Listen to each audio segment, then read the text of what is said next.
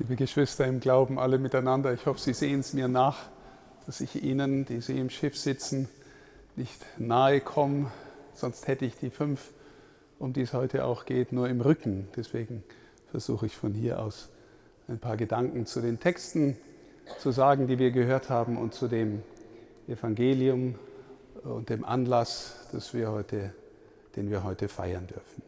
Zunächst, es war ein intensives Gespräch, das ich vor einigen Tagen mit euch fünf bei uns im Büro hatte.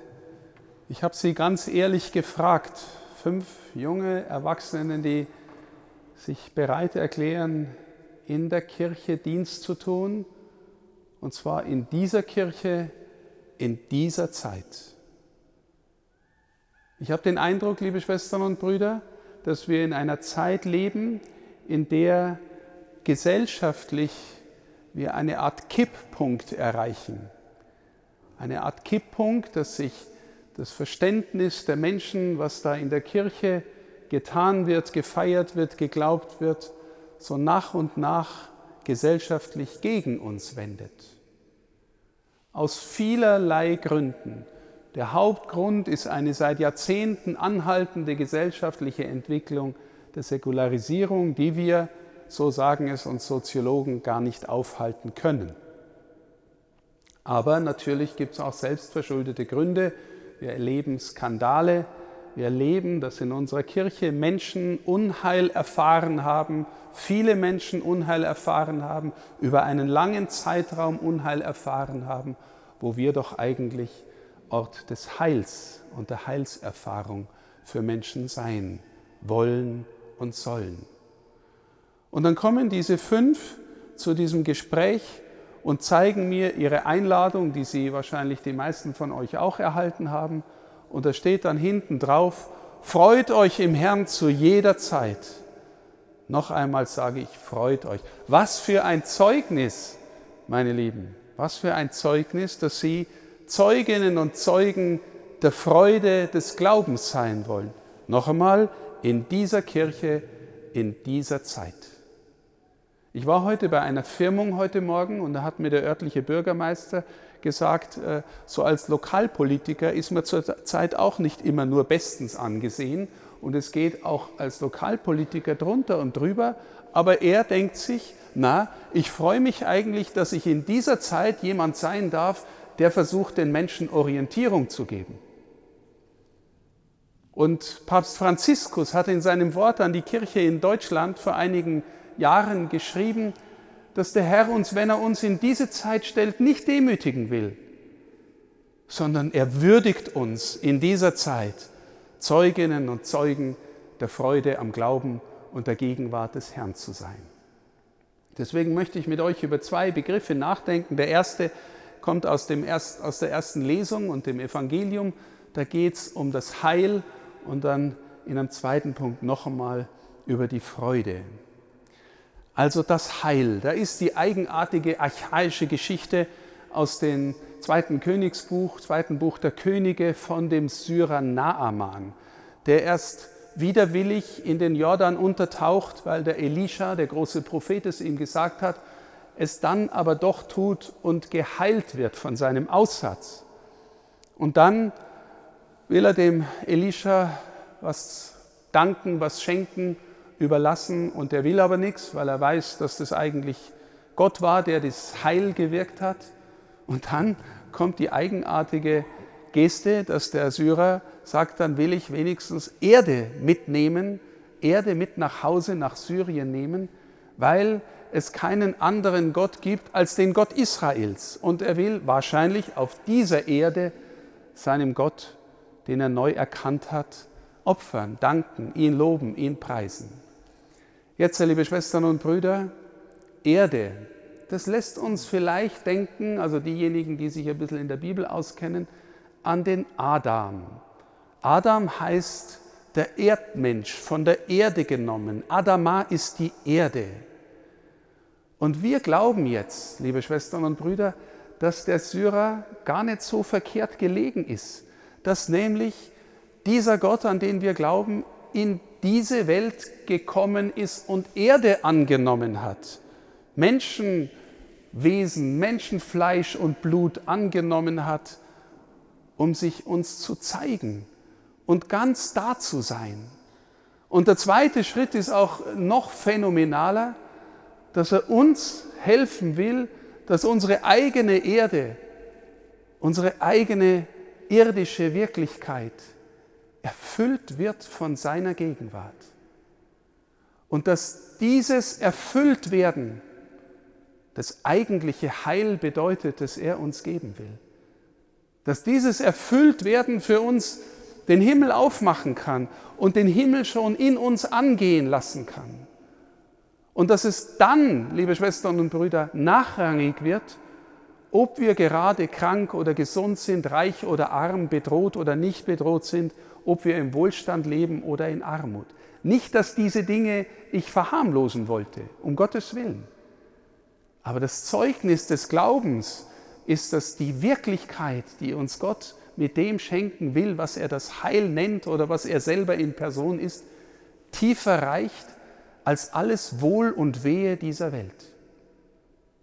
Und manchmal, ja, das wissen wir auch heute noch, schenkt Gott körperliches Heil, wundersam körperliches Heil. Wenn wir Menschen glauben, dass sie äh, Heilige sind und die Kirche prüft das, dann braucht sie Wunder dafür, die das bestätigen.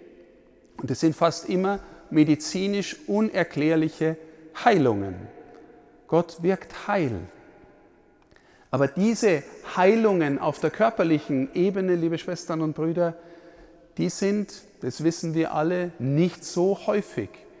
Aber wir wissen und glauben, dass Gott jeden einlädt, das tiefere Heil zu empfangen, daraus zu leben, manchmal sogar durch Leiterfahrungen hindurch.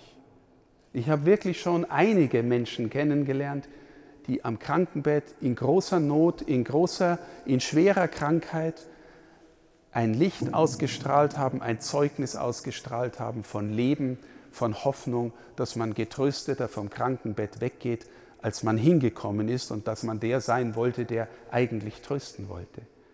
Das ist ein Zeugnis unseres Lebens und unseres Heils, das wir geben können. Und ich glaube, liebe Schwestern und Brüder, wenn man heute in den Dienst der Kirche eintritt, jeder und jede ist berufen, ein Zeuge, eine Zeugin dieses Heils zu sein. Dass wir eine Ahnung davon haben, ein Vertrauen haben, vielleicht auch eine Berührung durch den Herrn, eine innere Kenntnis und Nähe zum Herrn, die uns gehen lässt, die uns wirklich zu den Menschen gehen lässt, die uns wirklich zu denen in Not gehen lässt, die, die draußen sind oder die uns brauchen oder für, zu jedem Menschen, der einfach auf das Wort Gottes wartet und vielleicht auch auf das Heil wartet, das schon in ihm da ist. Und es ist nicht so, dass wir das Heil in dem anderen gewissermaßen äh, überstülpen oder hineinsenken, sondern wir sind vielleicht Diener, die Hindernisse wegräumen können, die Kanäle freilegen können, die so berühren können, dass das, was in ihm da ist, aufgeht und heilsam wird. Ich wünsche euch sehr, ihr lieben Fünf, dass ihr Menschen des Heils werdet, schon seid, aber vielleicht auch hineinwachst, tiefer in diese Glaubensüberzeugung, weil auch wenn ihr jetzt schon am Ende eurer Ausbildung seid und in eine gewissermaßen selbstständige berufliche Tätigkeit hineinfindet, dann wissen wir doch alle, liebe Schwestern und Brüder, dass es im Leben des Glaubens mit der Ausbildung nie an ein Ende kommt. Dass wir im Leben mit Gott immerfort Wachsende sind und sein können und sein sollen, weil er das Heil auch in unserem Leben durch Höhen und Tiefen wirken und verwirklichen will. Wie wird man ein Mensch des Heils?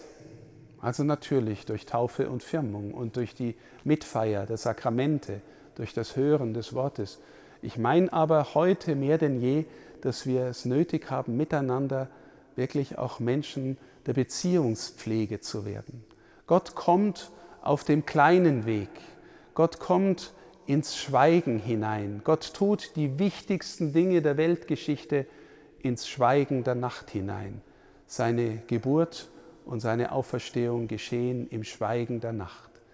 Ich möchte euch einladen, wenn ihr es nicht schon tut, euch vorzunehmen, wirklich auch, auch wenn es herausfordernd ist, im Leben, in der Familie oder im Leben allein oder in einem Leben mit einem gefüllten Tag, wirklich substanzielle Zeiten des Seins mit dem Herrn zu verbringen. Im Schweigen, in der Beschäftigung, im Beten des Wortes, im fürbittenden Gebet für die, zu denen ihr unterwegs seid. Warum? Weil der Herr auf dem kleinen Weg kommt und von innen her gewissermaßen ein Herz weitermacht für die anderen. Aus dem, aus der Kontemplation gewissermaßen in den Kampf hineingehen, in diese Welt und in den Liebesdienst hineingehen. Kampf und Kontemplation ist ein berühmtes Buch, das Frère Roger von Thésée uns geschenkt hat. Und das Zweite, was ich, worüber ich sprechen möchte, ist die Freude.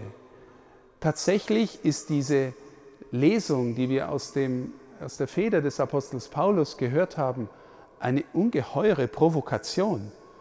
Also dieser Paulus, womöglich sogar im Gefängnis, schreibt, freut euch zu jeder Zeit, bittet, bringt in jeder Lage bittend, flehend eure Gebete mit Dank vor Gott. Noch einmal sage ich euch, freut euch. Was ist der Grund? Der Herr ist nahe.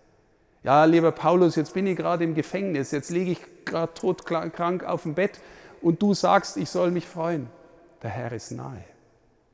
Er ist im, in der tiefsten Not nahe. Es gibt, seit wir den Gekreuzigten kennen, kein Leid mehr, in dem dieser Gott nicht solidarisch mit dem Leid der Kreatur wäre. Der Herr ist nahe. Die Quelle unserer Freude haben wir nicht aus uns, liebe Schwestern und Brüder. Die Quelle unserer Freude haben wir aus der Begegnung mit ihm und aus dem Vertrauen auf ihn. Freut euch im Herrn zu jeder Zeit. Und das ist auch das Zeugnis, liebe Schwestern und Brüder, dass wir durch alle Zeiten in der Kirche als Christinnen und Christen der Welt schulden, der Welt geben sollen. Ich habe äh, euch auch gesagt, glaube ich, ich lese gerade eine Biografie von Katharina von Siena aus dem 14. Jahrhundert. Eine großartige Erneuerung, des, Erneuererin des Glaubens und äh, des geistlichen Lebens in ihrer Zeit. Wenn Sie mal Gelegenheit haben, die Umstände des 14. Jahrhunderts, die Situation der Kirche im 14. Jahrhundert zu studieren, da ist das, was wir erleben, echt relativ harmlos.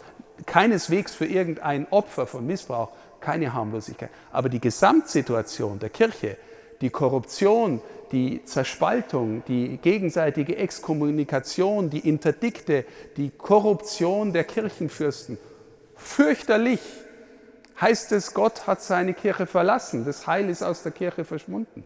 Die Katharina von Siena ist eine Zeugin, dass es da ist und er da ist und er da bleibt.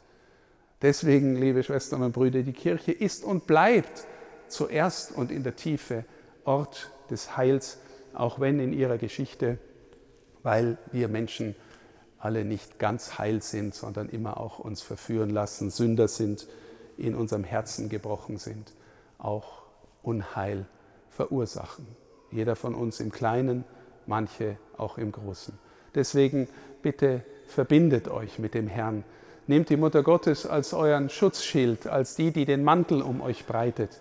Lebt mit ihnen und lebt mit ihr und mit dem Herrn und geht hinaus und seid Zeuginnen und Zeugen der Freude, Diener der Freude, wie der Paulus sagt und sein möchte. Und dann wird hoffentlich der eine oder die andere auch berührt von dem, was ihr bringt, was ihr seid, was ihr zu sagen habt, wie ihr zu dienen habt. Ich freue mich sehr, dass es euch gibt, dass ich euch senden darf und wünsche euch von Herzen Gottes Segen und die Erfahrung, gesegnet zu sein, in der Freude zu sein und fruchtbar sein zu dürfen.